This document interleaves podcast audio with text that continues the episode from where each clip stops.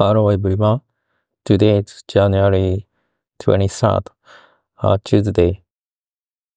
It's very cold this morning in Osaka where I live. There was a forecast that it might snow tomorrow. But when I went outside a little while ago, it was snowing lightly. It quite rare to see snow in, in my area. So this is an uh, unusual sight. Tomorrow is expected to be even colder, with the highest temperature only reaching about around 5 degrees Celsius. The wind seems strong, so it will probably feel even colder.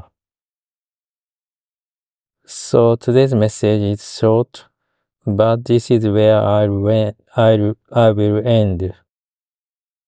Everyone, everyone have a great day.